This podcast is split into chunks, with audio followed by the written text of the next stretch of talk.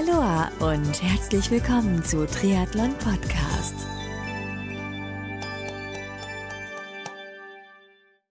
Hallo und herzlich willkommen zu einer nagelneuen Podcast-Folge hier bei Triathlon Podcast.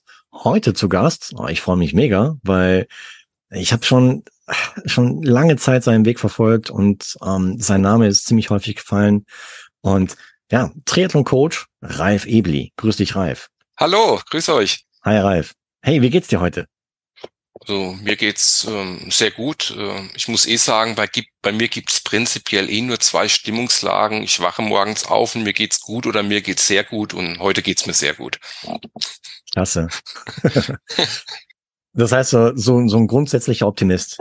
Auf jeden Fall, also klar bei aller Sachlichkeit, optimistisch und immer jetzt mal positiv und es gibt keine Probleme, es gibt Herausforderungen und ähm, das hat mir und den Leuten, mit denen ich zu tun hatte bisher, ob beruflich oder privat, glaube ich auch nicht geschadet und äh, ja, das ist so ist so mein Weg. Jeder so wie er mag. Ja, ja, ja.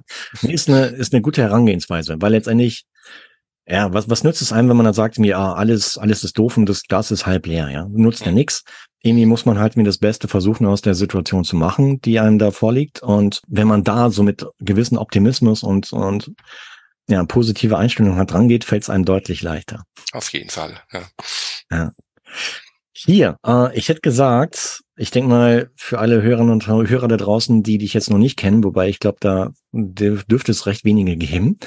Ähm, dein Name sollte eigentlich schon bekannt sein, denke ich. Äh, aber es hat lange gedauert, dass wir hier zusammenkommen, du. Ja, das war wirklich, äh, also jetzt äh, vielleicht ein, ein, Zufall oder so, aber ich freue mich umso mehr, dass es, dass es jetzt mal geklappt ja. hat und ja, ja, gehen wir es an und ja. freue mich riesig auf das Gespräch. Ja. Hier, ähm, holen uns mal ab. Ich meine, deinen Namen kennen wir jetzt, aber wo kommst du her in Deutschland? Und, und mhm. warst du als Kind damals schon sportlich? Also ich äh, komme aus, aus Südhessen, aus dem Griesheim bei Darmstadt und ähm, ja, ich war, komme aus einer sportbegeisterten Familie und habe immer schon Sport gemacht und habe selbst äh, als Kind äh, schon im Vorschulalter mit äh, dem Schwimmsport und dem Fußball gestartet, ja, und war dann auch so in meinem Werdegang als Kind und Jugendlicher ein komischer Fußballer, weil ich immer gern viel trainiert habe. Also ich bin zusätzlich auch gelaufen und ins Krafttraining gegangen und mit Radfahren hatte ich eigentlich gar nichts am Hut. Ich hatte ein frisiertes Mofa, bin 80er gefahren und irgendwann dann im Rahmen äh, meines äh, meiner Fußballkarriere bin ich relativ schwer verletzt worden, am Kreuzband operiert worden und dann hat ähm, der Arzt gemeint, das wäre doch nicht schlecht in der Therapie, wenn du jetzt Radfahren würdest und das hat mir so viel mhm. Freude bereitet. Und da ich schon schwimmen konnte und gern gelaufen bin, war dann selbst für mich dann, das war dann äh, 1900, Mensch, ist das lange her, 1988, äh, dann äh, der erste Triathlon äh, ja auf der Agenda. Und das hat mich nicht mehr losgelassen. Ja, und ist dann auch ja meine Profession, mein Beruf geworden. Ja. Cool. Äh, kann man noch mal ganz kurz zurück zum Schwimmen, weil ich habe selber auch einen Schwimmhintergrund. Mhm. Hm, was, was war denn so deine Hauptlage damals? Das bei mir, das war so Schwimmen hier in dem, in dem kleinen Verein. Also ich bin am liebsten äh, okay. Äh, Kraul und Delfin geschwommen. Also das waren meine Hauptlagen. Mit Abstand, das habe ich am liebsten gemacht. Äh, so, so Brustschwimmen, da ist mein Beinschlag zu schwach. Äh, das war auch beim, beim Grauen so. Also ich bin mehr so ein armbetonter Schwimmer gewesen und habe das dann paar Jahre gemacht. Und wie gesagt, aber das war hier so äh, auf dem Level, dann sag ich mal, Vereins- und Kreismeisterschaft. Aber ich konnte zumindest die Schwimmtechnik und konnte einigermaßen schwimmen. Ja? Sehr gut. Und mh, hm, das heißt, wir sprechen, du hast eben so eine, so eine Zahl gedroppt, 1988. Mhm. Mh, hm, das heißt, in dem Jahr hast du deinen ersten Triathlon absolviert. Da habe ich meinen ersten äh, Triathlon absolviert. Ähm, wie gesagt, hatte dann äh, 86 war das eine äh, relativ äh, schwere, 87 eine schwer, relativ schwere Kreuzbandoperation gehabt, war da ja, gerade genau. mit meiner mit meinem Wehrdienst fertig äh, bei der bei der Bundeswehr, war, war verletzt, musste operiert werden und im Rahmen dann des mhm. Aufbautrainings mhm. habe ich dann da angefangen und äh, wie gesagt, äh, das Radfahren hat mir unendlich Spaß gemacht, habe ich mir gar nicht vorstellen können und war dann auch später auf bescheidenem Niveau immer auch meine beste Disziplin gewesen und dann den ersten Triathlon gemacht und wirklich, also wie, wie eine Injektion Suchtpotenzial hoch 100, da gab es keinen zurück mehr und ja, das war, war eine tolle Geschichte, ja, auf jeden Fall. Mhm. Aber vielleicht blöde Frage. Ich meine, wir sprechen deiner Zeit vor Internet, vor Social Media Kanälen mhm. und so weiter. Mhm. Äh, wie bist du überhaupt auf den Triathlon damals aufmerksam geworden? Also unser, unser Landkreis hier, so dieses Südhessen mit, mit Darmstadt, das war ja immer schon eine frühe äh, Triathlon-Hochburg. Zudem habe ich in Darmstadt unter anderem Sportwissenschaften studiert und da war dieser regionale, heute heißt das Heinerman, früher Heinerfest Triathlon und diese ganzen Veranstaltungen waren bekannt. Und äh, da hat man das einfach hier in, dem, in der regionalen Zeitung gelesen, im Darmstädter Echo. Und ich hatte keinen Impuls von außen. Also es war niemand jetzt, der aus dem Umfeld gesagt hat, mach das mal. Ich wollte das mal machen und habe mich dann zu dem regionalen Dreisathlon gemeldet, der dieses Jahr sein 40-jähriges äh, Veranstaltungsjubiläum feiert, 40 Jahre, wow. unglaublich. Hammer. Und da habe ich dann ähm, da mitgemacht und das war ein schönes Format mit 750 Meter Schwimmen im Becken, einer Strecke, auf der man äh, durchs Gelände fährt mit Mountainbike oder mit Crossrennrad und hinten drauf nochmal einen schönen äh, sieben Kilometer Lauf und also wunderbar, also das hat alles gepasst und ja, das äh, so war das gewesen, weil die Region ja heute noch auch noch jetzt mit bei uns mit äh, Frankfurt Main, mit äh, Mannheim, Heidelberg, das ist ja hier alles sehr eng und sehr sehr aktiv immer noch im Triathlon im Ausdauersport. Ja, absolut, ja.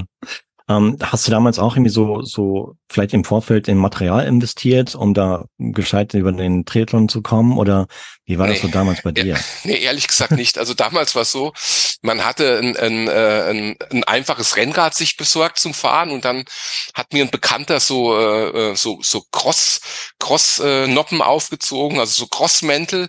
Ich hatte eine Badehose an. Ein, äh, ich sehe das Bild hier hinter mir, ein, so einen alten, so einen Bellhelm, den hatte ich mir gekauft und hatte einfach so ein Adidas äh, Laufshirt an, so ein ärmelloses. Und mit der Hose bin ich geschwommen, das Laufshirt, da gab es auch noch kein Startnummernband, dann das Ding festgemacht, angezogen, dann ging's ab. Und mit den Laufschuhen wurde Rad gefahren, ja, mit dem Körbchen im Gelände. Und dann wurde halt äh, so gut ging gelaufen. Also äh, so war das damals, da hat man sich nicht so viel äh, Gedanken gemacht. In der Radflasche war ein bisschen Wasser mit bisschen Elektrolyt, das kannte man damals dort. Und ja, so, so ging das. Und es ging auch, ja. Hm. Ja klar, sicher. Und äh, war das, weil ich habe so Bilder im Kopf von mir von damals, das war eine ziemlich bunte Szene, ne? Das war eine sehr bunte Szene, ja. Also bunte Farben, äh, bunte Moden, also auch wirklich noch, noch, noch viele Freaks. Das war ja noch extrem jung. Das war so richtig so Triathlon im Aufbruch ging ja so richtig los in Deutschland. So 84, 82 ging es so zart los. Und so ab 86, mhm. 88 bis 90, das war eigentlich so diese Aufbruchzeit. Und die war hier auch in der Region noch unheimlich spannend, weil es war äh, so schön das heute ist auch mit allem. Es war damals natürlich noch ein bisschen unkonventioneller, nicht ganz so reglementiert alles. Hat auch seinen Charme ja. gehabt, auf jeden Fall. Also ich möchte die Zeit nicht missen. Ne? Das glaube ich dir, auf jeden Fall. Und noch mit um, ähm, Badehose wie Faris äh, sind wir da rum, rumgedüst auf dem Rad und beim Laufen. Ja, das, äh, das war normal. Und die, die Einteiler und dann die längeren Hosen, die kamen dann eigentlich erst so ein, zwei, drei Jahre später. Ne? Mhm. Ja. Ja, das ist auch ein Abenteuer, weil bei meinem allerersten Triathlon ist mein Wechselbeutel in T1 war nicht auffindbar. Oh, ja. Da musste ich auch irgendwie halt äh, mit mit Badhose über Rad- und Laufkurs gehen und äh, das habe ich die nächsten Tage gemerkt. Ich bin ziemlich unrund gelaufen. Das glaube ich, vor allem wenn es bisschen länger war. Bei mir war es ja im Prinzip nur so ein, ein, ein verlängerter Sprint-Triathlon, dann geht es noch, aber so ab einer Kurzdistanz ist das, glaube ich, dann nicht immer angenehm. Gell? nee, war eine Erfahrung, aber hat mich nicht abgeschreckt weiterzumachen. Also es ja, war schön, war ein toll, cooler Spirit. ja, cool. Aber das, das, das zeigt mal, wie äh, ja, wie wenig Körperfett am Fahrer gehabt hat, so dass er die ganze Zeit in die Langdistanz halt mehr in so Speedos machen konnte, ja. Genau. ja, ist schon Junge, Junge. Hm. Also ich habe mir echt einen Wolf gelaufen, du. ja, naja, sehr unangenehm. Ja, also da da war ich auch noch äh, 25 Kilo schmäler als jetzt, da ging das alles noch. Ja. Mhm. Und ähm, okay, das heißt, was, was gab's denn da damals als, als Finisher-Geschenk? Weißt du es noch? Also der Klassiker war immer das T-Shirt, ja. Hm? Also mhm. das, damals schon das klassische Finisher-T-Shirt, was ich auch schön fand, wenn man hier im nahegelegenen Rheinland-Pfalz drüben in der Pfalz in der Weingegend mitgemacht hat, gab es mal ein Fläschchen Wein oder auch mal so diese Fabelfiguren, gibt's dort so Elbetritsche, gab so eine kleine Tonskulptur oder irgend sowas dazu, das war auch witzig. Aber der Klassiker ja. zu der Zeit war definitiv das, das Finisher-Shirt, das damals auch mit großem, großem, großem Stolz getragen wurde. Ja, auch, ähm, auch auf privaten Veranstaltungen, auf Partys, weil da war Triathlon wirklich so hot und du bist dann auch abends ähm, drauf angesprochen worden. Gell? Das war am Anfang natürlich cool. Ein Triathlet, das war was, heute natürlich auch noch, aber damals was ganz Besonderes. Das waren Exoten, das waren ganz wenige Menschen, die das gemacht hat und da war die, der Informationsbedarf dann unheimlich groß der, der Menschen drumherum. Und ja, war, war sehr interessant. Ne? Okay. Das heißt, äh, das hat auch vielleicht Eindruck gefunden bei den Mädchen? Ja, extrem natürlich. Das also, das war natürlich ganz extrem bei den bei den Girls und äh, die durften dann auch abends auf der Party mal einen Ruhepuls messen. Also das war wirklich ganz äh, gute Geschichte und ja, aber war auf jeden Fall Spaß. Man hat immer ein schönes Thema gehabt. oh cool, super. Um, ähm, hier, wie ging es dann weiter? Ich meine, nach dem ersten Triathlon offensichtlich bist du dran geblieben, ja, weil Bin, sonst würden wir heute ja. wahrscheinlich gar nicht reden.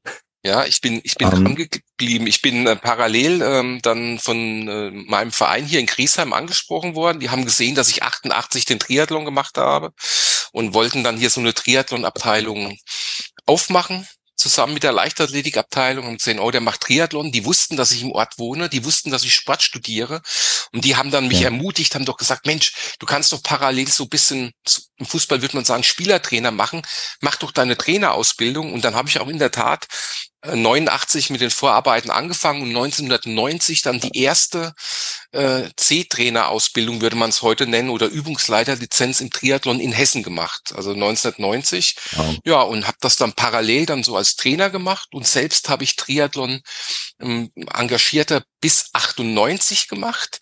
Äh, bin dann mhm. auch mit unserer Mannschaft hier so, da, da sind, sind auch so diese Ligen entstanden, in der zweiten Bundesliga gestartet für TuS Griesheim.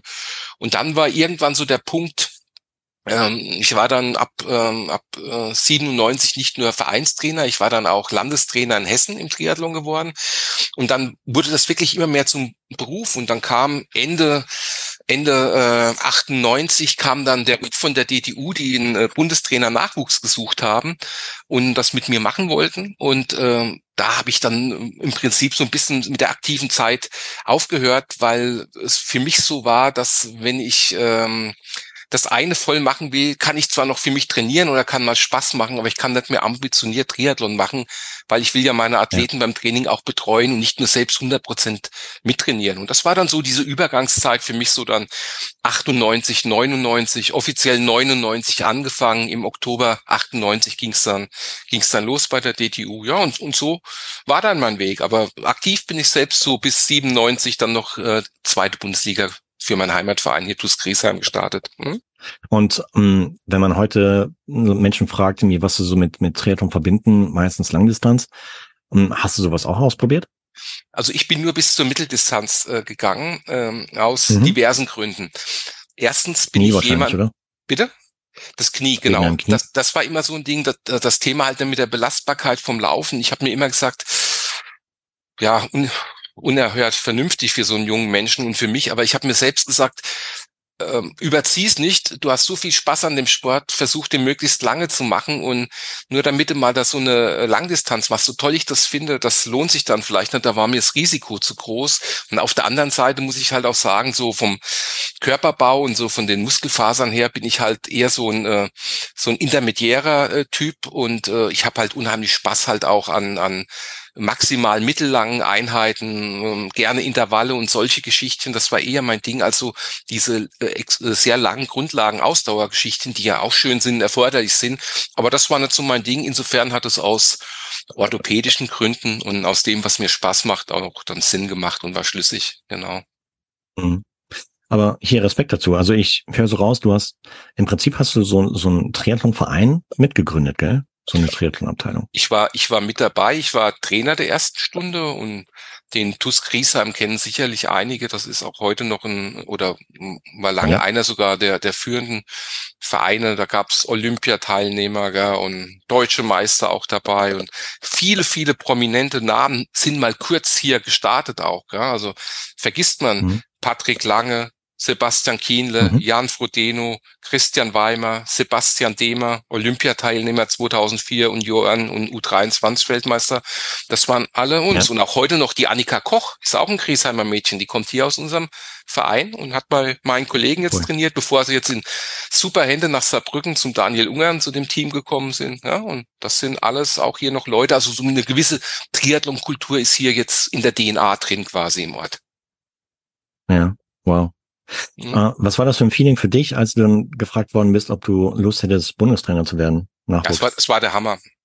Muss ich ganz ehrlich sagen. Also heute bin ich da natürlich ein bisschen ruhiger gewesen, aber wenn du, wenn du in so im Beruf irgendwie reinkommst und bist hochmotiviert, ehrlich, da gab's da gab's dann fast nichts anderes. Ich war so heiß äh, drauf gewesen, hatte so eine Freude und dann dieses, äh, dieser, äh, diese Anfrage und als dann äh, damals der, äh, der Bundestrainer Elite Reinhold Häuslein, der war das damals, äh, dann äh, mir ein Treffen hier in Griesheim angeboten hatten. Wir haben dann quasi in meiner Stammkneipe mittags beim, beim Kaffee gehockt und haben über einen Triathlon gesprochen und was wir so denken und wie ich das so sehe. Das war also, war ganz toll. Da kriege ich jetzt ehrlich noch Gänsehaut und das war ganz toll. Und ich war auch äh, mega glücklich, auch mega stolz. Ich war mega stolz, also auch äh, dann, äh, dass äh, die mit, de, mit dem Team arbeiten zu dürfen, mit den Kollegen, das Deutschland Teil tragen zu können. Das war wirklich, das hört sich bisschen blöde an heute, aber das war wirklich für mich nicht nur eine Freude, sondern eine riesengroße Ehre.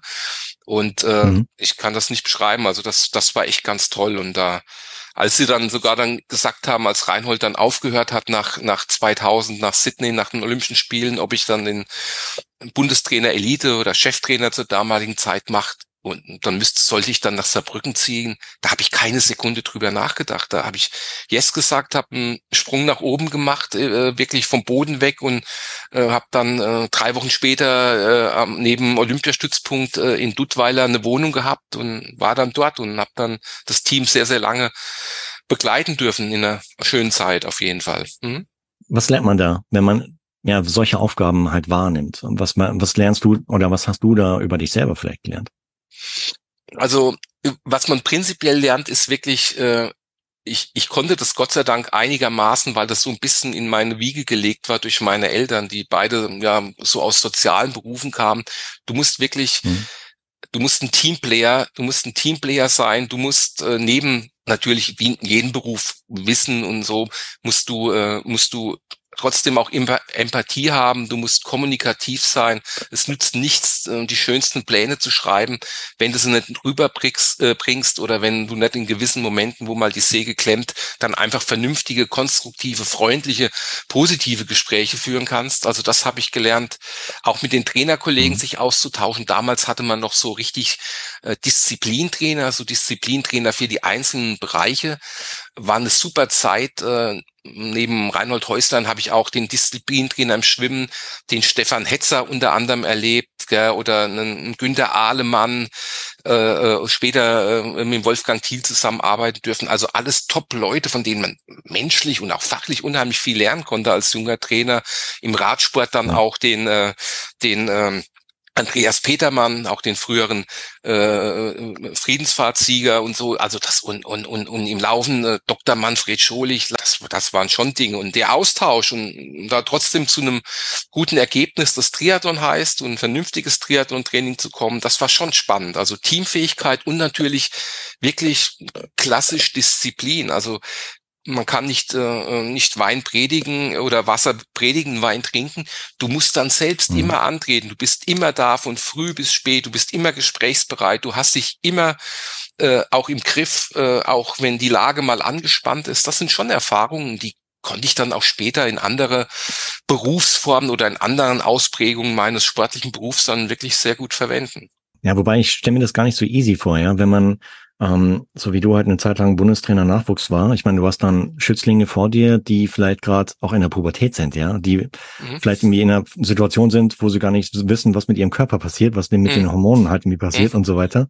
Da muss man auch irgendwie dann, wie du schon sagst, wahrscheinlich viel Empathie mitbringen, um sich hineinzuversetzen in die Athleten und Athletinnen. Ja.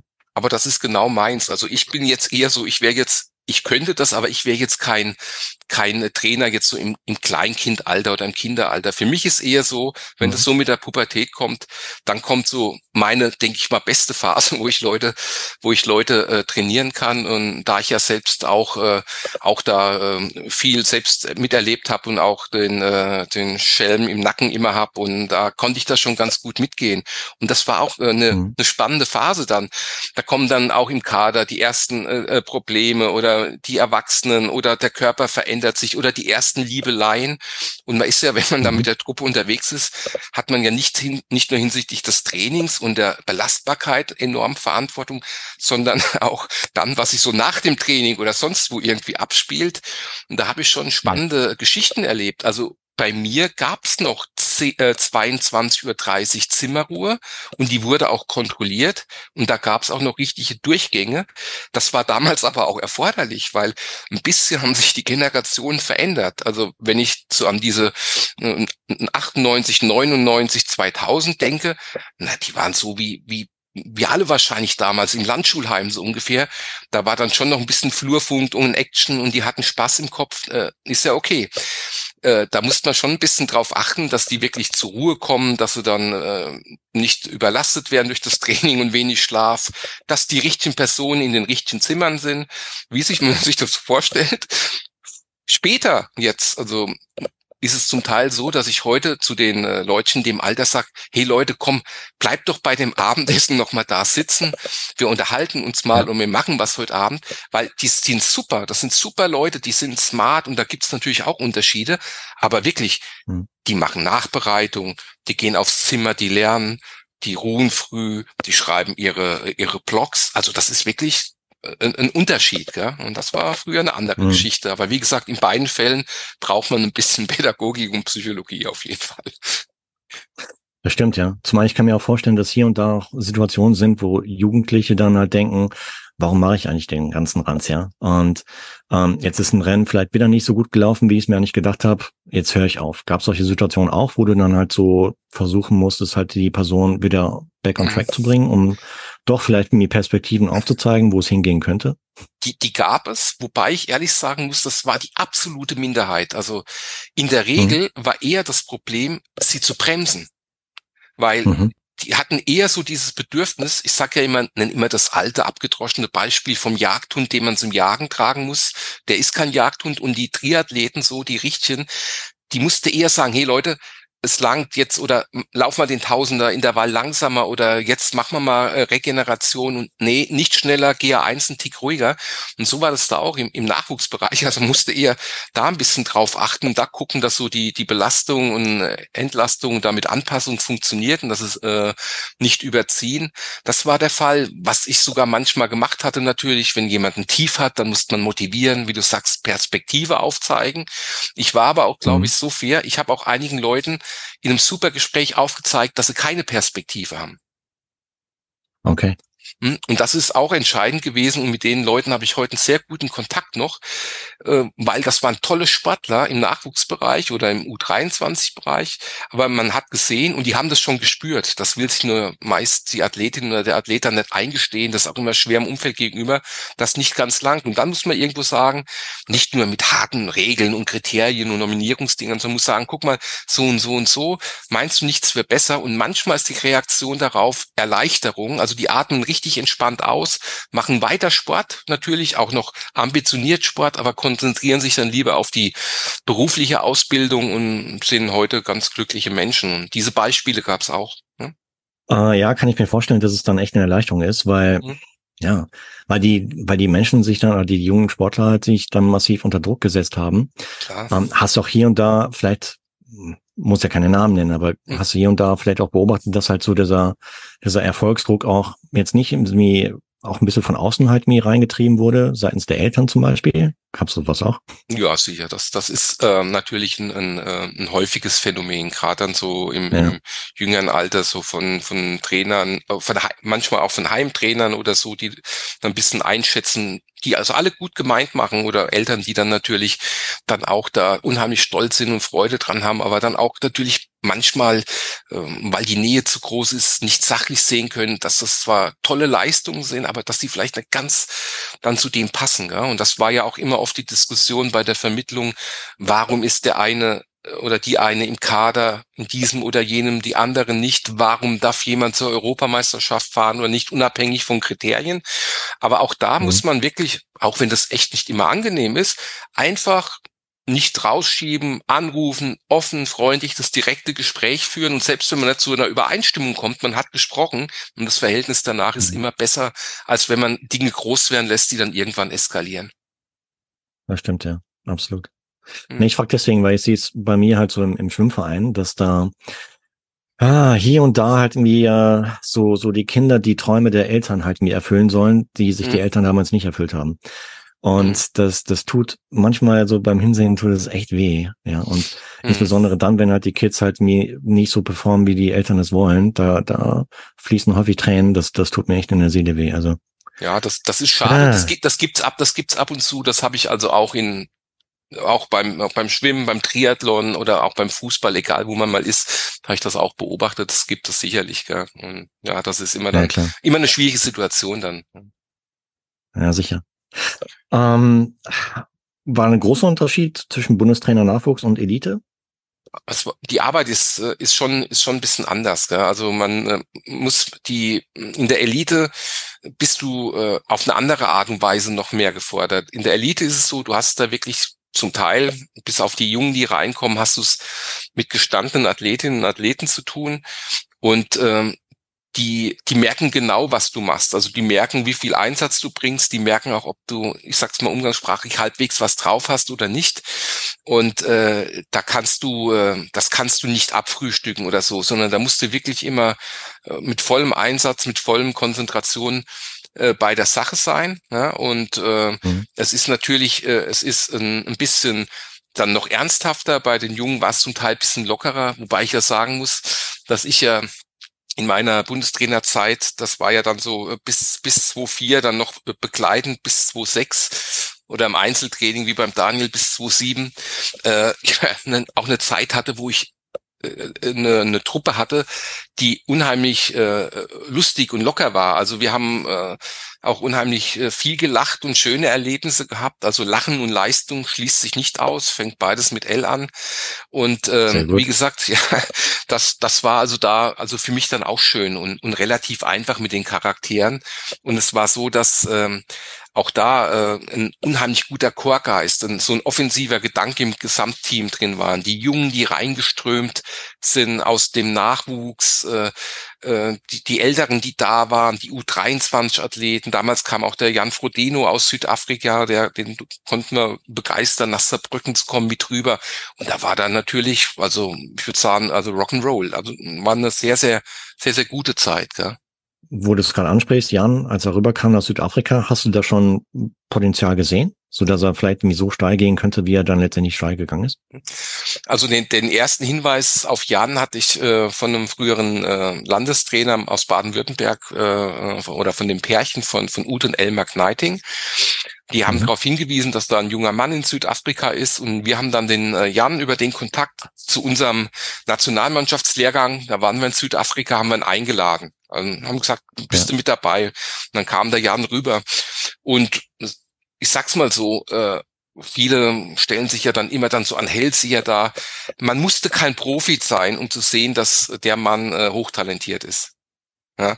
Okay. Also diese Voraussetzung, aber nicht nur vom körperlichen, diese Einstellung, dieses Mindsets, diese Professionalität, aber das hat ihn auch damals mit der anderen, mit den anderen in der Gruppe äh, verbunden. Das muss ich jetzt auch dazu sagen, ob das jetzt äh, hm. Daniel Unger war oder oder äh, Mike Petzold, Dreli, äh, Christian Weimer, Sebastian Demer, Steffen Justus, immer so blöd, wenn man Namen nennt, weil man will andere nicht ausschließen, genauso wie eine Joelle Franzmann, Anja Dittmer, äh, Christiane Pilz, jetzt höre ich auf mit den Namen, ich nenne auch keine Namen mehr, es ist so blöd, weil man den anderen ungerecht wird, aber ey, Leute, das war Ding. Aber äh, für, für, für einen Jan äh, hat man, hat man keine, keine Hochbegabung als Trainer oder als Scout gebraucht, um äh, zu merken von der Leistung, von der Einstellung, dass der hochbegabt und schon früh hochprofessionell war.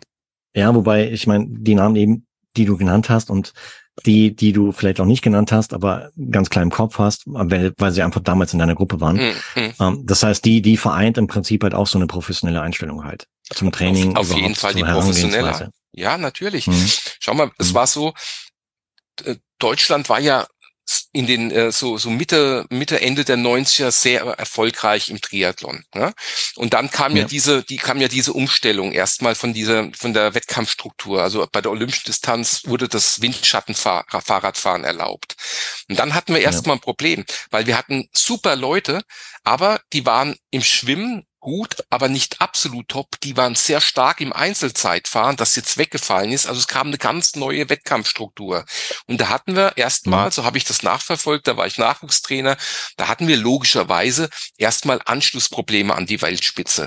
Dann hat der Wuko 2000 mit einer Silbermedaille da einen rausgehauen, aber sonst war erstmal gar nichts. Und mit der Truppe, die ich vorhin genannt habe, ist es dann so ganz zart, ja, im Nachwuchs schon früher, 2000, 2001 und mit den anderen so ab 2002, 2003 dann gelungen, mal wieder so, ich nenne es mal Anschlussleistungen an die Weltspitze bei Männern und Frauen und nicht nur mit einer Person, sondern wirklich mit mehreren herzustellen, dass wir wieder dabei waren.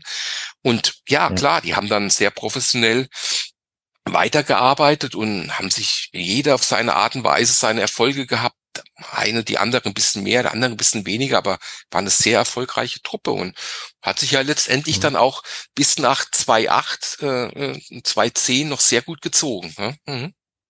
Absolut, ja, klar. Mhm. Ähm, Gab es da bei den Trainern jetzt nicht nur national, sondern auch äh, internationalen Austausch, dass man sich da irgendwie ausgetauscht hat hinsichtlich von Trainingsmethodiken etc.? Das gab's schon, wobei man sagen muss, dass äh, habe ich so empfunden, dass es erst so ab ab 2, 2, 4 stärker wurde. Vorher hat man zwar mit den Kollegen so gesprochen, aber so diese richtigen, diese Trainerakademie, die ja lange Zeit der Philipp Fattori da gemacht hat, wo sich ja auch die Coaches treffen, diese organisierten, von der ITU organisierten Austauschseminare, die kamen ein bisschen später. Man hatte einen Austausch, aber wir mhm. mussten gucken. Und wir haben halt sehr, sehr profitiert, muss ich sagen, äh, auch äh, nach der Wende von vielen Impulsen aus dem, aus dem ostdeutschen Trainingssystem. Dadurch hatten wir wirklich lange auch einen Technologievorsprung, den viele andere auch kopiert haben. Ja.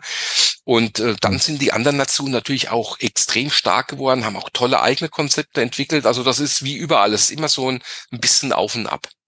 Was meinst du mit so technischen Vorteilen jetzt im Zuge von von Trainings, Training, nee, wirklich Trainingsmethodik, äh, ganz klar. Okay. Das Wissen, das war das war schon das war schon entscheidend, äh, was wir da was wir da machen konnten. Periodisierung, Höhentraining, also gibt's viele viele Namen, das zu nennen. Ja, dann auch Struktur, Steuerung vom Training, hohe Bedeutung des aeroben Grundlagenausdauers und Kraftausdauertrainings. Ja, das waren schon gute Konzepte, wie es auch ja schon ganz früher, das wird ja heute, wenn man immer so über die neuen Sachen spricht, jetzt mit polarisierten Training und da und dort, das sind ja alle, das ist ja toll, das stimmt auch, aber das ist eigentlich äh, alter Wein in neuen Schläuchen, weil wenn man sich diese alten Konzepte auch zum Beispiel aus dem Russischen oder aus der Ukrainischen von Verscheschansky so anschaut, das sind alles Dinge, die gab's schon. Hm? Und in, mhm. und in mhm. guter Form ja. und erfolgreich. Mhm. Wann, wann, wann hast du dann eine neue Richtung eingelenkt oder eingeschlagen, sag ich mal? Du hast eben gesagt, du warst noch begleitender Bundestrainer, mhm. ne?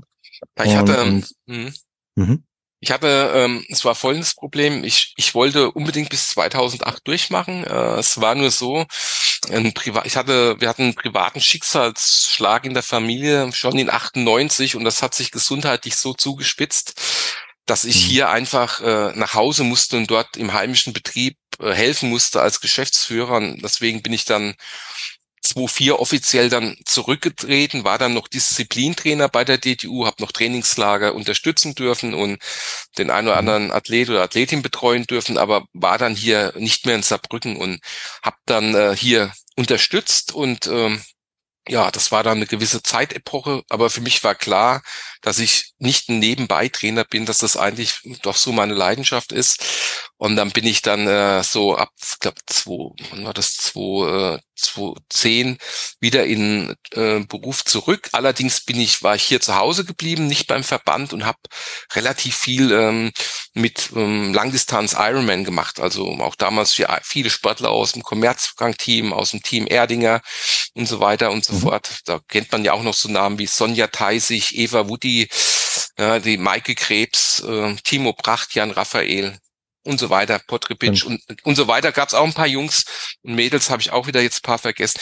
Ähm, das war dann eine eine ganz andere Arbeit und auch ein anderes Arbeiten, weil es ist, das war schon erstmal der Unterschied auch äh, zwischen so Profisportlern, die alles drumherum selbst organisieren müssen ich mit dabei als Trainer oder als Berater oder in so ein Verbandssystem. Hat beides seinen Charme, aber ist ein bisschen anders. Das Streckenformat ist das geringste Problem, also das ist eine, eine methodische Geschichte. Aber das war dann auch sehr interessant und da hat man es mit sehr selbstständigen, mündlichen, mündigen äh, Männern und Frauen zu tun und das hat mir auch richtig viel Spaß gemacht.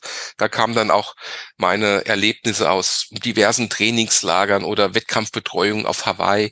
Das waren, war auch eine tolle Phase. Ne? Und ja, und dann äh, habe ich das erstmal so bis äh, 2013 gemacht. Genau. Mhm. Okay. Und danach? Was kam dann? Danach hatte die DTU mich angesprochen, ob ich äh, sie nochmal unterstützen könnte bis 2016.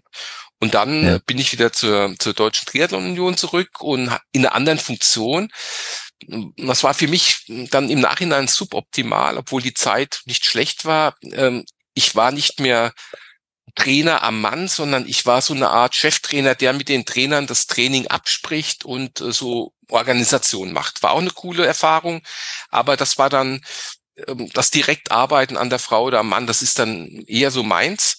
Ja, und wie gesagt, mhm. aber das haben wir dann 2016, bis 2016 dann, äh, dann äh, zusammen äh, durchzogen, die Zeit und vollzogen. Und ja, seitdem bin ich jetzt quasi wieder äh, Freiberufler und arbeite mit, mit Menschen, mit Projekten, die mich anfragen, auf die ich Lust habe, muss ich sagen, ja. Mhm. Okay, klasse. Mhm. Mhm. Äh, ja, ich glaube, das wäre auch nicht meine Sache, ja. Also so eine Art übergeordneter Organisator zu sein, ähm, ohne wirklich dann direkt mhm. so Einfluss zu haben bei Athletinnen und Athleten, ja. Ähm, hm, das, das ist so wie, also das ist eine tolle Sache, die muss man auch, die muss man auch können. Und ja. da gibt's Leute, die, die, die können das mit Sicherheit, also ich glaube nicht, dass das schlecht war, aber es gibt Leute, die können das besser, aber ich kann das andere gut oder halbwegs mhm. gut, denke ich. Und dann muss man immer gucken. Aber wie gesagt, es war auch eine unheimlich spannende äh, und lehrreiche Zeit. Und jetzt bin ich eigentlich seit ja, 2016, Ende 2016, 2017 wieder in meiner jetzigen Tätigkeit, wo ich auch Leute trainiere, betreue, Leistungsdiagnostik mache, Trainingslager mache und, und solche Sachen. Mhm. Das ist auch, das macht mir eigentlich jetzt am meisten Spaß, muss ich sagen. Hm? Stimmt, ja. Ähm, genau, Trainingslager, sagst was, ich glaube Pro Trainingstours heißt das, ne? Genau, ich, ich mache äh, im Prinzip, gab das schon eine Vor, aber äh, das ist schon jetzt die Nachfolgefirma oder die der Name, aber ich okay. bin seit 1995 mache ich die Trainingslager für Pro Training Tours. Mallorca, Lanzarote, bin auch schon lange dabei und treffe dann wow. wirklich Leute manchmal wieder, die vor 20 Jahren im Lehrgang dabei waren. Das ist so witzig, wenn man wirklich dann vom vom Vater mit seinem äh, oder Mutter mit dem 17-jährigen Tochter dann bis hin äh, zu Ligasportlern, bis hin zu äh, Athleten, die 69 Jahre alt sind, alles im Camp dabei hat in verschiedenen Niveaugruppen, aber macht unheimlich Spaß, weil die Gespräche und, und die Erlebnisse und der Austausch ist so vielfältig und das macht, äh, das ist das, was mir Freude macht. Ja? Also da geht's viel natürlich um Sport, das ist das Hobby, die Leidenschaft, aber man hat auch viele tolle andere Themen. Beruf, die Urlaube, Reisen, Kulinarik oder einfach nur Quatsch mal. Also das ist auch schön. Und wie gesagt, das ist eine tolle Mischung, genau. Und das mache ich immer noch aktiv, zweimal im Jahr, jetzt aktuell für Pro Training Tours, wie du gesagt hast, genau. Super, cool, mhm. klasse. Und ähm, das heißt, du bietest nach wie vor halt wie so individuelles Training an, ähm, genau. Trainingspläne, Beratung genau. online etc.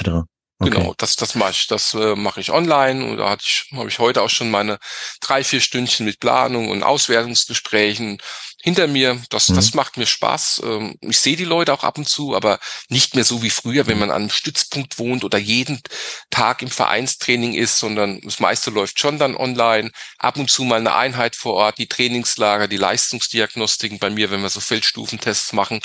Und, aber mit der Technik funktioniert das ganz gut. Und wichtig ist auch da, meiner Meinung nach, also ist meine äh, Trainingsphilosophie, auch da die regelmäßige Kommunikation, auch aktiv nachfragen zum Training und zum Absolvieren des Trainings, nicht nur entweder dann in der App oder bei Garmin schauen, sondern auch zumindest einmal die Woche drüber sprechen. Das erhöht einfach ein bisschen, ein bisschen die Qualität, finde ich. Stimme ich voll zu, absolut. Hm. Weil ansonsten ist es einfach so, so ein, so ein stummes abarbeiten mhm. ohne direkten Austausch, was, was mega schade wäre. Und das heißt, du, du betreust ähm, Amateursportler, die zum Beispiel jetzt zu dir sagen, hey, ich möchte zum allerersten Mal überhaupt einen Triathlon machen oder, oder eher ambitionierte Sportlerinnen und Sportler? Die komplette Bandbreite.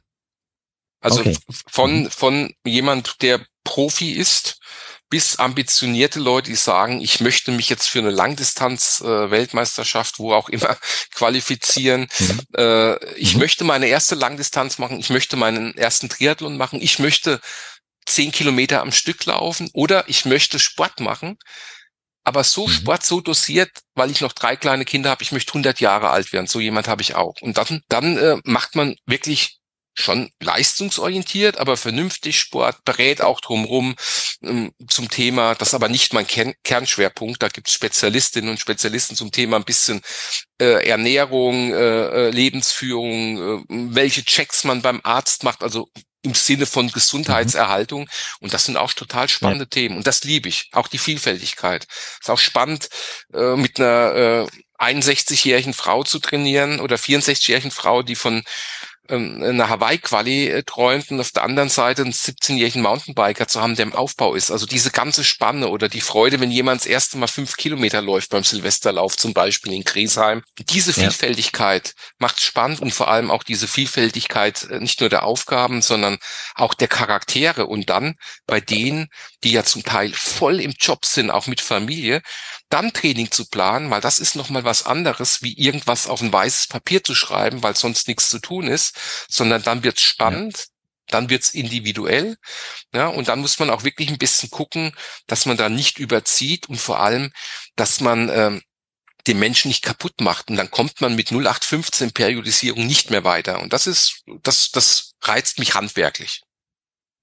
Das glaube ich, ja. Mhm. Macht auch Sinn, ja. Weil ich meine, mhm. die, die Menschen, die halt Fulltime arbeiten, vielleicht noch Family zu Hause haben und äh, von Langdistanz träumen, ähm, die, die, äh, ja, klar, die, die wollen halt diesen, diesen, ja. diese Langdistanz absolvieren, aber natürlich halten wir A gesund und B, dass es halt nicht die Family sauer fährt, so dass sie dann später zwar über die Finishline sind, aber dann keiner da genau. steht, der mitjubelt, genau. ja. Das wäre schade. Ich sag immer im Vorfeld, ja, im Vorfeld auch, das ist immer die Beratung, wenn mir das jemand berichtet und sagt, er arbeitet 50 Stunden die Woche und hat Familie, sage ich, das muss von der Familie auch gewollt und genehmigt sein für das Projekt, weil ja. du hast einen sozial begrenzten Zeitfonds.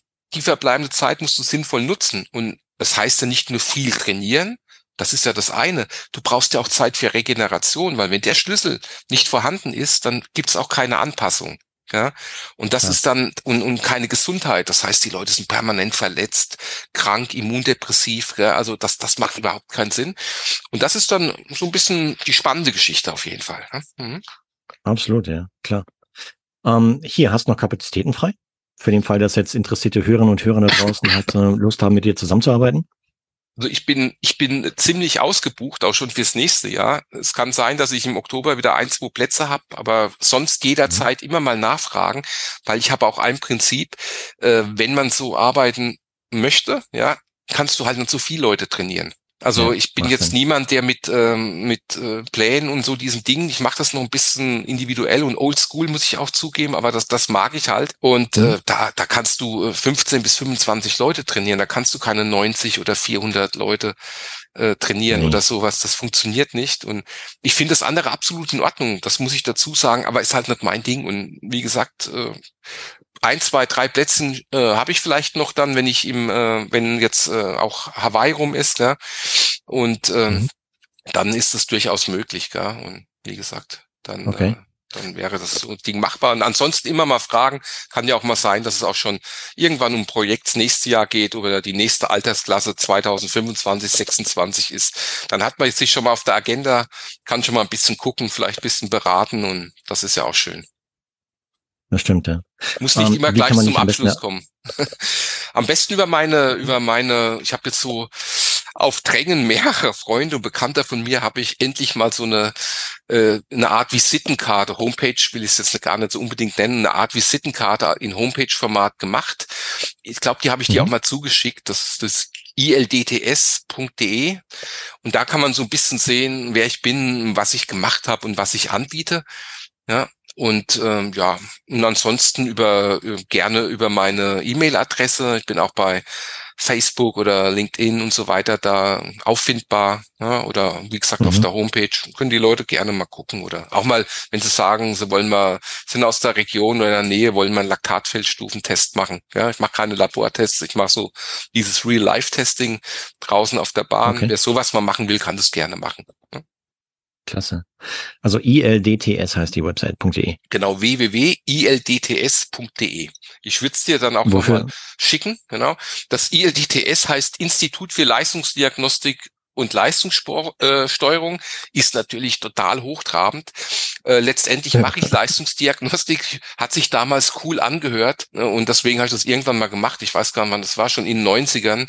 Eigentlich heißt jetzt das Ding ganz banal, Ralf Ebli Sports, das sieht man auf der Homepage dann und äh, das ist auch okay so. okay, klasse. Mhm. Ja, super.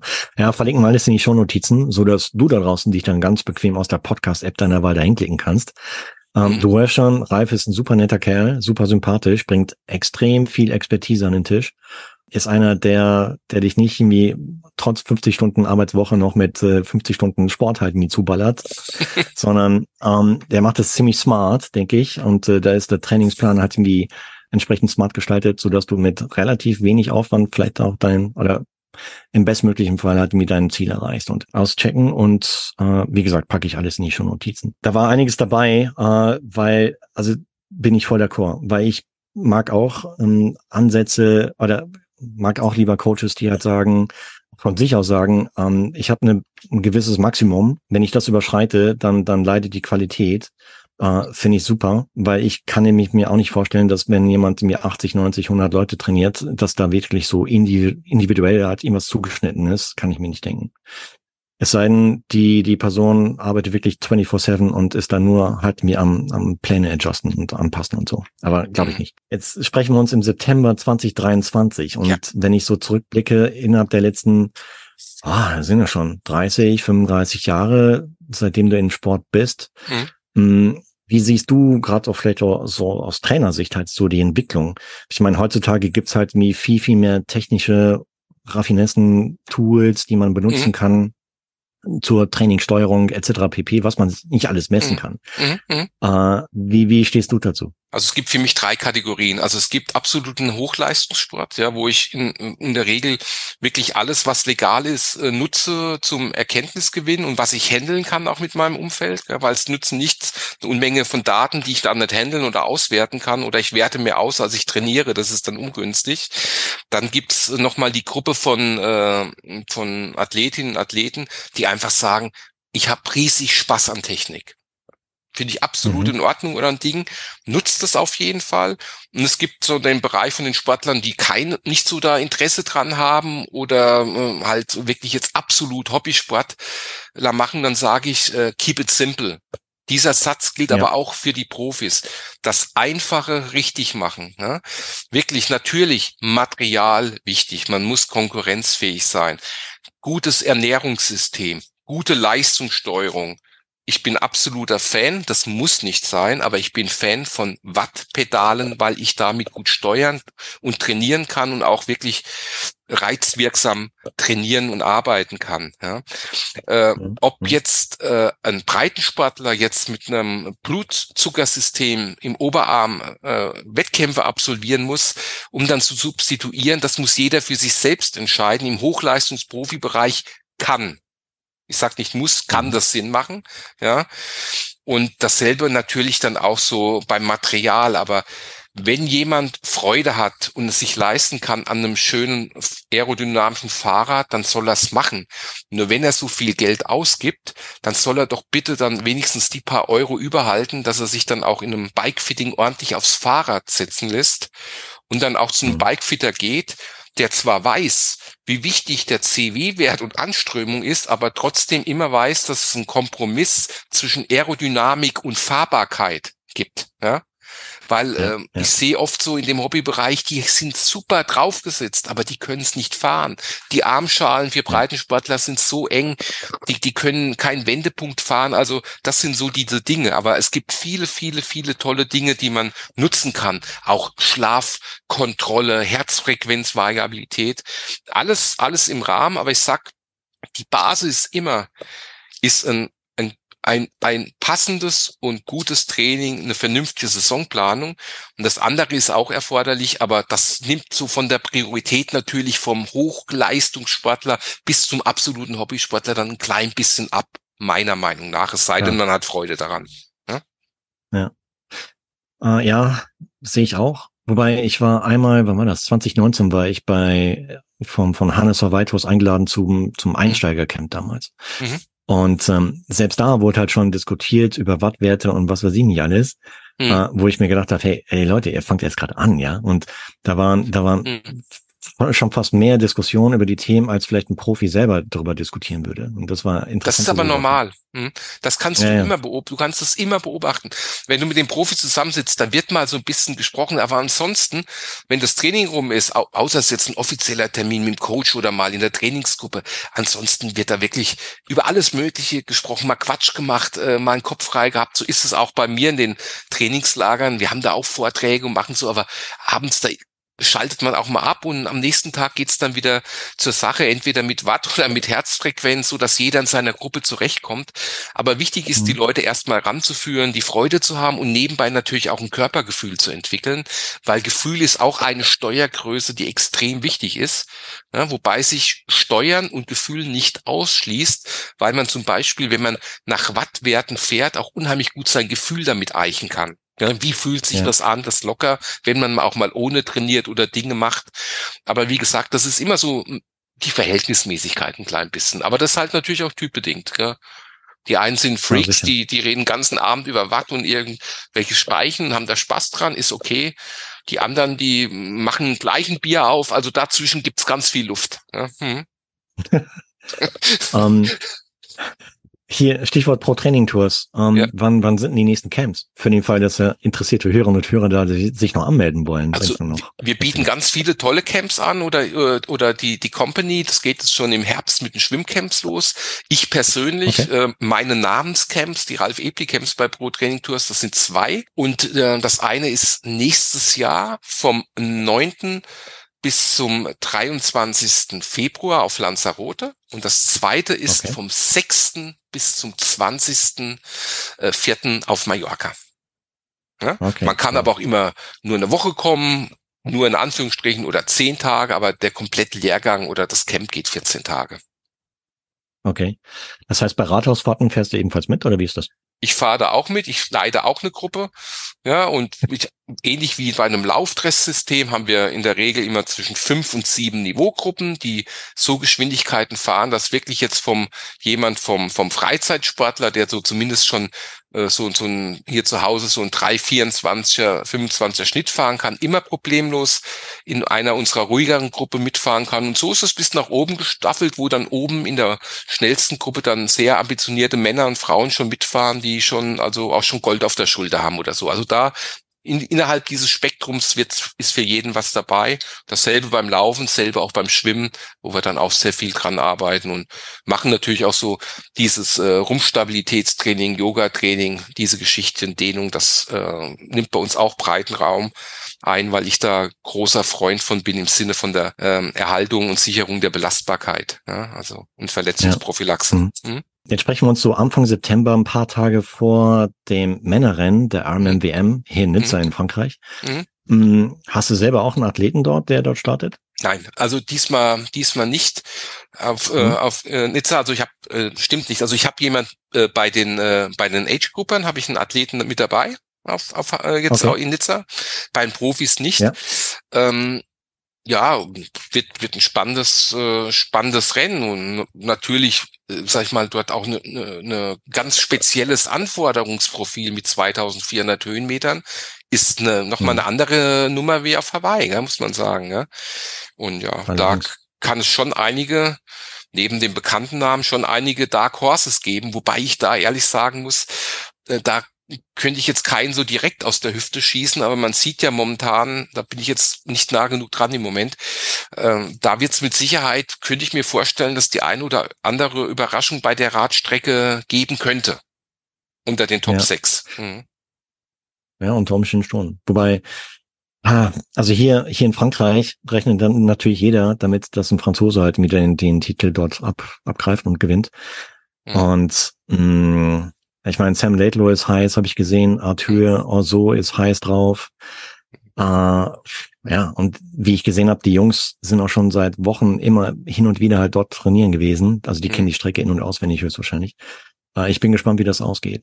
Also es wird eine Weil, ganz heiße Kiste und das äh, und äh, das wird äh, ganz ganz speziell. Also da kannst du wirklich nicht so Prognosen jetzt treffen wie auf Hawaii. Hawaii wusstest, ein paar sind qualifiziert, die haben in ihrem Leben noch nie dort das Klima vertragen. Ja, also plus minus, ja. ob es bei Männern oder bei Frauen waren. So gut die sonst sind und so toll die sind, die können auch nichts dafür. Das ist dann Veranlagung ein bisschen. Aber dort jetzt mit dieser Strecke, ja, das ist schon speziell. Ich meine, auch das Abfahren können, diese Kurve, im Bodenbelag muss man immer ein bisschen aufpassen. Der ist zwischendurch auch ein bisschen rustikal. Ja, also das ist schon ja. schon eine spezielle Nummer, muss ich sagen. Dann hinten drauf auf, vor allem wenn du nach 2400 Höhenmetern und hast, hast Beine wie Grabsteine, wenn du dann noch laufen sollst, das ist auch spannend, gell? Also, ja. Schon. Das heißt, du schaust es dir an? Ich werde versuchen, das zumindest auf dem Ticker zu verfolgen, weil ich da schon ähm, selbst im Ausland bin, weil ich jetzt am, am Samstag ja verreise. Äh, okay. und aber dann, ich werde das schon auf jeden Fall damit gucken. Das natürlich und dann äh, noch das andere 73-Rennen in Deutschland werde ich auch mal auf dem Ticker noch mit beobachten. Also das mache ich auf jeden Fall natürlich. Hm. Ja, weil ich muss ehrlich gestehen, also irgendwie jetzt ist es, es ist vor Woche des, des WM-Renns, aber irgendwie kommt dem mir noch keine richtige Stimmung auf, weil, boah, weil ich meine, letztendlich halt so dieser Mythos Hawaii war auch der Grund, warum ich damals halt so mhm. A, selber mit Triathlon begonnen habe und dann auch mit dem mhm. Podcast gestartet habe. Mhm. Und irgendwie, ich weiß noch nicht so ganz genau, was ich davon halten soll jetzt mit dieser Splittung. So. Ich guck mir, ich guck mir das äh, meine, es war, es war logisch, logische Folge unseres prinzipiell des Gesprächs und jedes Triathleten oder wenn wir als Triathleten miteinander sprechen, dass das Thema kommen muss. Ich schaue mir das in Nizza jetzt an, weil Nizza an sich, Nizza an sich ist ein schönes äh, Rennen und ähm, ja ist die WM und das interessiert mich. Prinzipiell die Entscheidung mit der mit der der Splittung finde ich, ich will das SCH-Wort nicht aussprechen und äh, mhm. und äh, finde das finde es überhaupt nicht gut und finde auch so diese Tendenzen prinzipiell, die gefallen mir nicht so. Ja, das ist, äh, ich glaube, dass das dem Sport nicht zuträglich ist ja, und äh, der Wertigkeit in der Geschichte mit den zwei Events auch diese Männer und Frauen so zu trennen. Ich finde es auch in Frankfurt nicht gut, wenn Männer und Frauen die Profis getrennt sind. Also diese Argumentation ja. erschließt sich mir auch nicht. Letztendlich äh, finde ich ich persönlich das nicht so eine tolle Entwicklung. Und ich, ich finde, man muss immer aufpassen, dass man irgendwo halt mit der Anzahl der Wettbewerbe und immer nur Starter, Starter, Starter und Money, Money, Money nicht irgendwo überzieht, weil dann kann man sich auch selbst betreiben, also so ein Eigenkannibalismus äh, betreiben, finde ich nicht ganz gut und ich glaube, das sind viele, äh, viele Breitensportler und viele Profis und Profisportlerinnen genauso. Ah, ja, wobei anscheinend gibt es ja immer noch große Nachfrage halt für solche Rennen, um, um mit dem Ziel halt sich für eine WM halt zu qualifizieren, weil wenn man sieht, wie viele Leute neulich in Nachti halt dabei waren, ich glaube vier oder 5.000 Leute insgesamt, also Age Grouper mhm. mhm. an dem Wochenende. Das heißt, es ist nach wie vor Nachfrage da und äh, nach wie vor möchten halt Leute bei einer WM teilnehmen, aus welchen Gründen auch immer, um halt später sagen zu können, ich war bei einer WM dabei oder so. Kann ich, kann ich auf ähm, der einen Seite auch verstehen. Ich glaube nur, dass es äh, gesamt äh, für den Sport äh, unter Umgänzen gefährlich sein könnte, wenn du äh, das so ein bisschen ja. äh, downgradest. Ne? Ja, ja, finde ich auch, ja. Mhm. Weil, wenn man sich auch anschaut, dieses Jahr, bis wohin dann die Rollrounds gingen, also mhm. teilweise bei Platz 100, kommt man noch einen mhm. Slot bekommen. Mhm. Das, das verwässert so ein bisschen so die Wertigkeit der WM, ja. Genau so ist es. Aber wie gesagt, das, auf der anderen Seite, wenn jemand natürlich davon träumt und hat jetzt die Chance, das zu machen, verstehe ich hundertprozentig. Ich schätze die Leute ja. auch wert, das hat damit nichts zu tun. Ich glaube nur insgesamt, jetzt mal unabhängig von, mhm. von einzelnen Personen, dass das dem Gesamtsport äh, auf Dauer dann nicht gut tut. Gab es hier und da vielleicht mal Situationen, wo du gedacht hast, wie ah, Triathlon, ich mag nicht mehr? Irgendwie äh, ist der, dass das Feuer halt für den Sport halt so ein bisschen, bisschen abhanden gekommen ist? Nö, das gab's nicht. Ich war mal äh, nach, nach Athen 2004, da war ich mal so platt, weil wir das hm. in der Vorbereitung so viel ähm, Zeit, Herzblut, Leidenschaft investiert haben. Das Ding, da war ich danach einfach nur mal, als das rum war, äh, einfach mal leer. Also das hatte ich selten ja. in meinem Leben. Da war wirklich mal so, da hatte ich mal ich glaube, ich habe da drei Monate überhaupt keine einzige Sportveranstaltung geschaut, nicht mal mehr im Fernsehen oder sowas. Äh, da war ich wirklich mal so, da ich mal ein bisschen was anders sehen müssen. Äh, aber wie gesagt, äh, das war der einzige Punkt und ja, 2-4 ist auch schon wieder lange her. Und wie gesagt, das war so mal der einzige Punkt, aber das war eher dann so wirklich alles gegeben, äh, ja, Selbstverzicht, äh, Lehrgänge ohne Ende, dort Herzblut, Anspannung und dann so abgefallen. Das mhm. Gefühl kennen vielleicht viele aus allen möglichen Berufen, wenn man ein Riesenprojekt oder sowas rum ist, gell, dass man dann mal so kurz mal so ein Loch fällt und so ähnlich war das. Aber das war nicht dramatisch, aber da habe ich auch mal, mal andere Dinge gemacht und dann äh, war das, äh, war die Flamme wieder schnell entzündet. Nicht zu unterschätzen, ja. Ich meine, als, als, als Bundestrainer damals, du hast da echt alles rein investiert und alles gegeben und dann vielleicht, ja, nicht die Ergebnisse erreicht, die vielleicht machbar gewesen wären und, ah, und ich meine, ich, ich höre ich hör schon raus, also du brennst halt für den Sport und äh, ich kann mir ansatzweise vorstellen, wie es halt wäre oder gewesen wäre halt mit dir als Elite-Sportler, als Nachwuchssportler halt mit zusammenzuarbeiten. Das wäre mega fun gewesen. Klar, Arbeit, hier auch da halt mir Schweiß, Blut, Tränen, I don't know. Mhm. Aber mit Sicherheit auch viel Spaß und auf jeden ähm, Fall. Auf jeden Fall. Also das, das, diese, diese, diese Leidenschaft äh, und diese Freude, die musst du mhm. haben, sonst, sonst, sonst kriegst du keine Leistung hin. Deswegen bin ich jetzt auch, auch wieder guter Dinge so rum. Wir haben jetzt auch wieder in allen, auf allen Strecken wieder äh, Talente. Ich fand das jetzt auch so schön in äh, Hamburg jetzt zuletzt mit dem Team Relay äh, Sieg und ja. äh, auch mit dem äh, Trainerteam, das jetzt so, das hochkompetent und auch menschlich super ist, kennen die alle und sind zwei meiner ehemaligen Sportler sind jetzt da in diesen äh, Bundestrainer-Dingen da tätig und ja, da freue ich mich einfach, auch wenn ich nicht mehr so den Einblick habe. Ich freue mich da einfach mit und, und ist klasse und da bin ich wieder gute Dinge und die bringen auch die Freude, denke ich, rüber. Hm. Ja, stimmt. Wer ist nochmal an Bord? Daniel, ne? Und? Daniel, der Steffen Justus ist auch dabei. Gell? Das Stimmt, der zwei von ja. mir, der Thomas Müller, mein alter Kollege, sehr geschätzt, ist da jetzt der Cheftrainer gell? und haben noch, noch andere Kollegen da in Saarbrücken vor Ort, aber das sind jetzt die, mit denen ich näher zu tun habe. Der Louis de Laie hilft noch äh, auf jeden Fall mit, so war mein letzter Stand. Also wie gesagt, das sind alles ähm, hochkompetent und super Leute. Ne? Na gut, und die Testrennen neulich halt in Paris, die liefen ja gar nicht so schlecht. Auf jeden Im Hinblick Fall. auf nächstes Jahr. Ich meine, klar, ja. auf jeden Fall. Also ich drücke alle Daumen. Klar, es zählt dann, wenn es wenn es soweit ist und dann übers olympische Format und wenn alle da sind.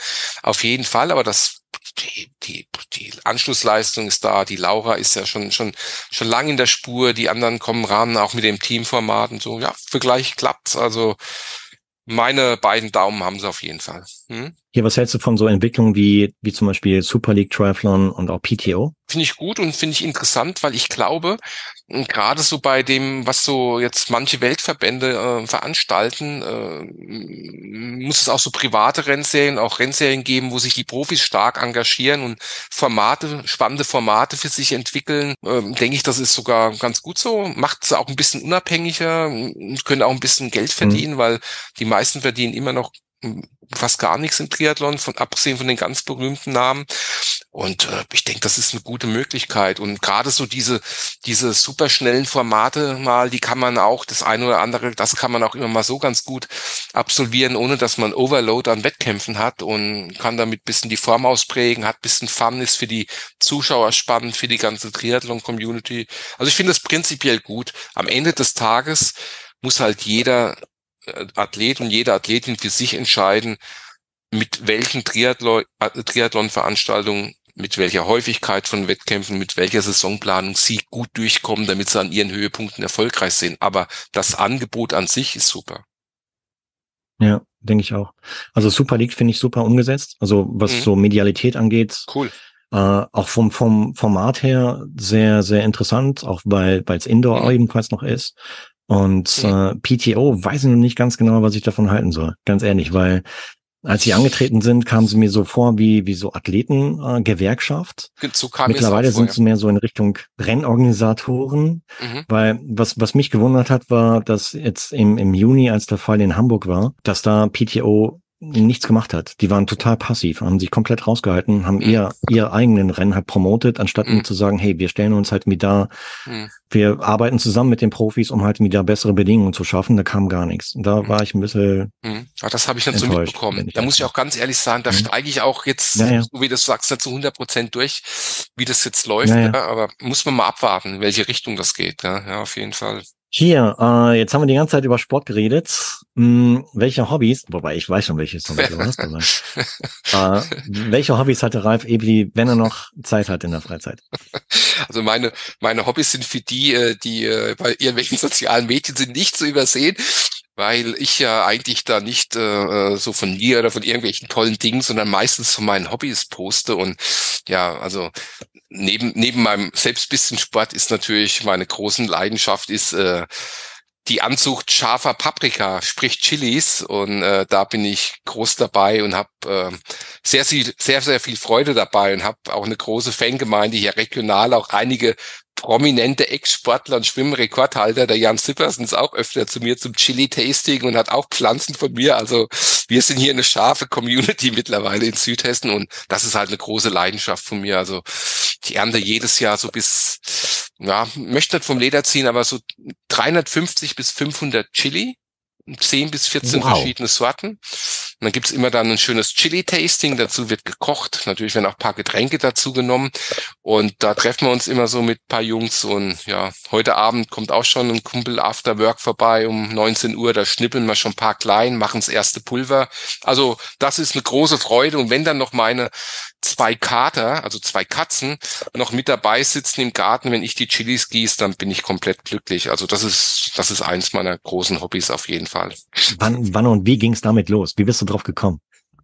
Dazu gibt's sogar einen interessanten Podcast von Radio Darmstadt. Die haben nämlich neben einer Triathlon-Folge, die nur kurz ist, mal eine ganz lange Folge über Chilis mit mir gemacht.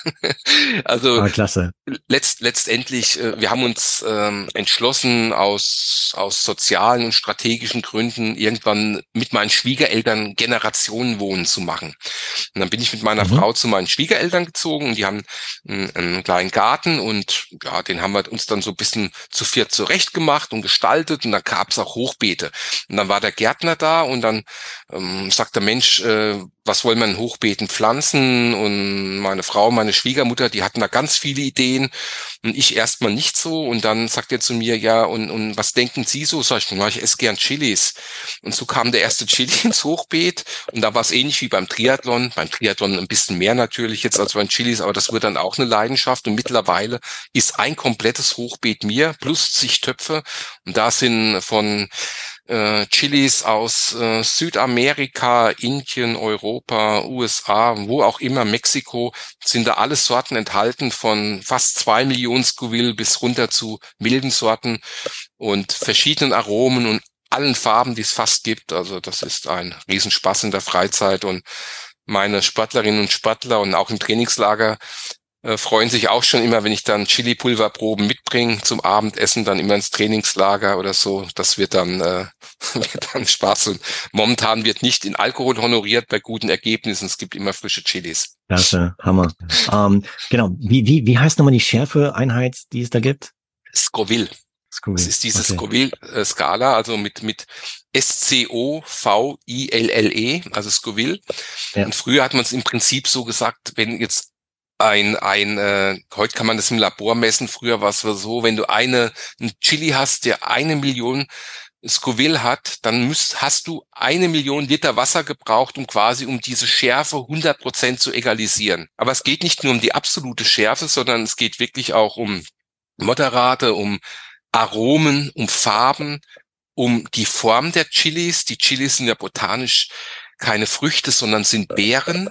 Ja, also wirklich, mhm. und das ist dann total spannend und das macht dann unheimlich Spaß und ja, so kann man dann auch äh, so ein bisschen Zeit verbringen. Uns lehrt unheimlich Demut, wenn man auch so sieht, wie sich so aus so einem kleinen Körnchen was entwickelt, was man dazu machen muss. Und hat so ein bisschen was auch mit dem Sport zu tun, zu so einem Saisonaufbau, was man machen muss, dann ein bisschen schützen, stabilisieren, dann ein bisschen düngen. Es hat alles seine Zeit. Es hat dann die Ernte ja. und dann die Übergangszeit. Und das ist dann auch manchmal eine schöne Metapher so für die Saisonplanung und den Jahresaufbau. Absolut, ja. Ja, klasse. Also ein tolles Hobby, weil die meisten, die hier so im Podcast sind, waren, mh, hm, die haben so, ja, aktuell ist halt so Hype äh, Coffee dass die halt irgendwie selber so eine so eine Siebträgermaschine zu Hause haben und dann halt irgendwie Kaffee brühen und so. Auch cool, ähm, ja. Chili, bist du der Erste, der der Chili als Hobby hat, ja. Und finde ich klasse, finde ich richtig. Ja, cool. also wie gesagt, mit unseren, mit mit den mit zwei Katern hinten, mit den Katzen und mit Chilis und dann natürlich die ganz langweiligen Hobbys, die man hat, bisschen kochen, bisschen lesen, aber das Chilis ist so neben dem den, den Sportversuchen, die ich noch mache, ist, ist eigentlich mein größtes Hobby. Aber es ist auch cool, dass halt Jan, Jan Silbersen halt überzeugen konntest, irgendwie das auch mal auszuprobieren und dass der ab und zu bei dir vorbeikommt. Cool. Der Jan, der Jan äh, wohnt ja nur, nur sieben Kilometer entfernt und äh, bevor der dann irgendwo auf Reisen geht, dann äh, holt er sich immer Pulver oder frische Dinge oder hat jetzt ja die Pflanzen bekommen und wie gesagt, da fachsimpeln wir und jetzt im Oktober haben wir wieder das Chili-Tasting mit paar Jungs und da ist er auch wieder dabei und da freuen wir uns alle drauf. Klasse. Oh, stark. Ah, da muss ich auch mal ausprobieren, du. Ja, ja, ja klar. Meine, wir haben hier im Süden, wir haben, wir haben ideale, ideale Bedingungen, ja. Wir haben viel Wärme. Ähm, okay, Wässer muss man natürlich, klar. Und, mhm. aber die, die brauchen schon, schon Hitze, viel Sonne, ne, um zu wachsen. Brauchen Sonne, aber die haben wir ja mittlerweile auch wirklich hier bei uns ausreichend. Also ich hatte jetzt noch kein Problem. Und bei dir ist es ja so, mit den Temperaturen, du kannst die sogar ein bisschen früher schon raus. Also du hast eigentlich dann den Vorteil, dass du schon die Erde ins Hochbeet oder einen Topf draußen hinstellen kannst. Weil bei uns sollte man schon bis zu einem Eisheiligen warten, da im Mai, weil die mhm. halt extrem äh, frostempfindlich sind. Aber du hättest da eigentlich einen, einen super Entwicklungsvorsprung. Du könntest also mehrfach dann wirklich ernten im Jahr, weil die reifen ja immer nach und blühen schön und da kann man tolle Dinge machen. Ja? Ah, du, das machen wir. Weil ich habe nämlich Family in Frankfurt. Mhm. Das nächste Mal, wenn ich in Deutschland bin, im Raum Frankfurt, sage ich dir Bescheid. Treffen wir uns. ja, dann schreib dich an. Dann äh, trinkt man einen Kaffee im Garten und wenn Chili-Zeit ist, schauen wir es noch an und sonst bekommst du Samen von mir. Ja? Okay, geht klar. Weil ich habe ich hab hier Tomaten angebaut. Das funktioniert hervorragend. Mhm. Ähm, und und äh, Chili hätte ich echt mal Lust, das auszuprobieren. Ja, ist cool. Chilis sind super cool. Die sind auch unkomplizierter. Also wer, wer Tomaten kann, der kann auch Chilis. Tomaten ja, sind genau. viel komplizierter. Hm, hm. Ah ja, weil da muss nämlich echt fort sein und, und hm. ansonsten verbrennen die halt. Ja, verbrennen und am Schluss kriegen sie dann die Braunfäule, wenn es zu nass wird und so. Aber da, da sind Chilis, die sind, äh, die sind robust wie Triathleten, also die sind, die sind gut. Wer, wer, wer Tomaten kann, kann Chilis. Hm? Super. Super, so wir's. Nee, freue ich mich. Ja, ich mich auch, du. Ähm, hier hast du noch selber Zeit zum Sport machen? Nimmst ja. du auch hier und da vielleicht selber noch an Triathlons teil? Habe ich schon sehr, sehr lange nicht gemacht. Vielleicht mache ich mal so eine Zehn-Freunde-Nummer mal mit. Ich hatte nur letztes Jahr einen ziemlich blöden Haushaltsunfall und habe mir ganz kompliziertes Sprunggelenk gebrochen gehabt. Da ist es jetzt nicht so toll mit dem Laufen. Da kriege ich jetzt erst im Oktober quasi die komplette Mentalentfernung mit den sieben Schrauben und der Platte raus und danach probiere ich. Dann wäre auch mhm. mal, wie gesagt, so eine ganz kleine Nummer so in, in der Mannschaft, das wäre als Spaß, wäre mal was. Äh, Sport treiben mhm. durch noch in der Tat so zwischen, je nach Jahreszeit, so zwischen zwei und sechs Stunden in der Woche. Ähm, okay. bisschen, bisschen Training im Studio, so, so ein bisschen Stabi und, und Krafttraining, ein bis zweimal Radfahren und dann äh, so bisschen äh, Walking, Jogging jetzt aktuell, weil ich nicht joggen darf. Also das mache ich auf jeden Fall und das macht mir auch Freude. Und dieses Jahr habe ich sogar einiges auf der Uhr beim Radfahren. Da habe ich sogar mal geschafft, jetzt sogar, das ist für mich ganz toll, äh, wieder fast 5000 Kilometer zu fahren. Hm. Wow, klasse.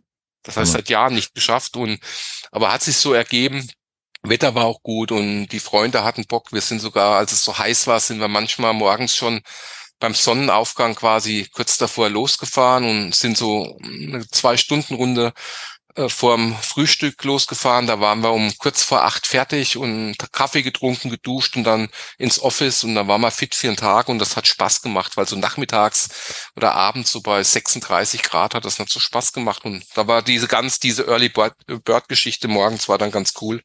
Ja, und haben wir ein bisschen ja. geschwätzt, haben uns gesehen. Ja, war gut. Ja, das mache ich ja auch, mhm. ähm, weil ja, man sollte vermuten, halt wie Frankreich super radfreundlich. Ja, sind sie. Und äh, aber es gibt hier, es gibt wenig, wenig Fahrradwege, so wie in Deutschland zum Beispiel. Mhm. Und äh, unter der Woche ist halt äh, Radfahren auf der Straße echt heikel. Mhm. Wochenende, Samstag, je nach Uhrzeit. Also ich starte meistens auch morgens um 6.30 Uhr, sobald die Sonne aufgeht und dann so für zwei Stunden, dann hast du die Straße fast für dich alleine. Mhm. Aber danach muss man echt tierisch aufpassen. Sonntags ist, hast du etwas länger Zeit, weil die Franzosen dann etwas länger schlafen. Mhm. Und äh, dann kannst du mal drei Stunden oder vier Stunden halt in Ruhe fahren. Aber pff, ja, das geht mir ein bisschen ab. Also es gibt hier echt wenig Radwege. Mhm. Ja, stimmt. Das ist, das ist sicherlich der Nachteil, trotz der tollen Strecken und des Klimas. Gell? Das ist bei uns jetzt in naja. Südhessen halt ein Traum. Also wir können hinten in dem hessischen Ried oder an der Bergstraße flach fahren. Das sind Radwege am Rhein lang. Da, da fährst du 10, 15 Kilometer ohne Auto und der Odenwald ist auch nicht weit und da kannst du variieren. Ansonsten oder beliebig mit, mit äh, Crosser oder Gravel sagt man ja, Gravel oder Mountainbike auch ausweichen. Gell? Aber klar, aber Hauptsache man macht was. Gell? Und das ist das Entscheidende ja. und hat Spaß dran. Ja. Hier jetzt so zum Abschluss. Mhm. Um, WM-Rennen der Herren, was ist so dein Podiumstipp? Was meinst du? Oh, das ist auch schwer. Ey. Oh. Möge der Bessere gewinnen. So, so würde ich so, sagen. Okay. Also ich, ich wünsche mir, ich wünsche mir, dass wirklich einer von, von äh, ohne jetzt äh, Namen zu nennen, einer von unseren Jungs äh, vorne dabei ist. Gell? Und wäre auch schön, wenn es mhm. im letzten Rennen auch nochmal weit nach vorne klappen könnte. Ja. Ja. Jetzt stell dir mal vor, das läuft wie ein Lachti. Dreierpodium der Deutschen. Das wäre krass, oder? Das ist ja Wahnsinn, ja. ja. Das war ja auch so, muss ganz ehrlich sagen, den Rico Bogen hatte ich auch noch nicht so auf der Uhr. Er, ganz ehrlich, also wie gesagt, da ja. bin ich da nicht so nah dabei, aber die anderen zwei kenne ich gut. Die waren ja auch Landeskader und DC-Kader im Triathlon früher, gell, der Frederik und der Jan. Aber wie gesagt, ja. das ist schon, oh, das ist Bombe. Also das, das macht Laune, gell. ja, Absolut, nee, ja. Absolut. Nee. Gucken wir mal. Nee, wir, ja. haben, wir haben schon gute Leute auch, gell? Und sollen nicht immer so schwarz sehen und wie gesagt, da wird sich schon was kommen, auf jeden Fall. Wobei eine Frage kommt mir noch. Und zwar, mhm. du hattest auch vorhin gesagt, wie das, ah, ja, dass, dass manche Athleten halt irgendwie Schwierigkeiten haben, auch von dem Sport zu leben. Mhm weil das, das beobachte ich auch, leider, obwohl es halt Profis sind, dass die wirklich teilweise halt noch zu Hause bei den Eltern wohnen, um irgendwie durchzukommen. Was meinst du so aus deiner Sicht? Was sollte sich da vielleicht verändern, dass das in Zukunft sich verbessert?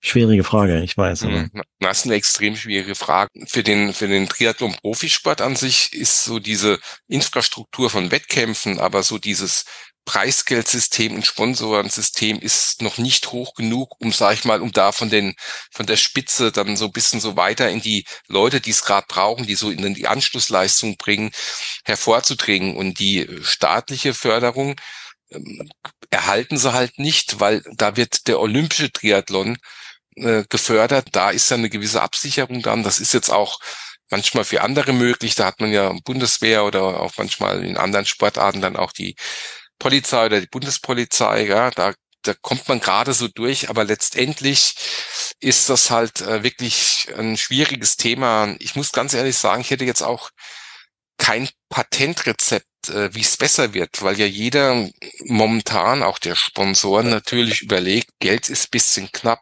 wirtschaftliche Lage ist nicht ganz so einfach. Wo habe ich den größten Wirkungsgrad meiner Maßnahme, wenn ich investiere oder wo bin ich am sichtbarsten? Gell? Und das ist mhm. immer noch ein schwieriges, ein sicherlich ein schwieriges Thema. Gell? Das, äh, aber ist mir klar, aber ich muss ja. ganz ehrlich sagen, so eine richtige Lösung habe ich nicht dafür. Ich leider auch nicht, aber ich habe es halt neulich auch beobachtet im Zuge der Leichtathletik-WM, wo halt mhm. der Aufschrei groß war, Deutschland zum allerersten Mal ohne Medaille nach Hause gekommen. Nur, ich sag mal, wenn die Rahmenbedingungen halt mir schwer sind und äh, ja, ich, ich mag es jetzt nicht überspitzt sagen, aber sich vielleicht mir auch Leistung kaum noch lohnt, das wird dann schwierig werden, da irgendwie großartige Erwartungen zu halten, auch so aufzubauen im Hinblick auf Paris nächstes Jahr.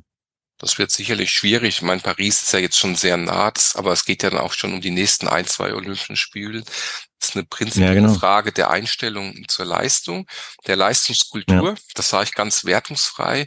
Und wenn du natürlich ähm, den Leistungsgedanken in, in, äh, in, den, in den Sportarten immer mehr rumschraubst, spielst Fußball ohne Tore, es gibt keinen Gewinner, es gibt keinen Verlierer.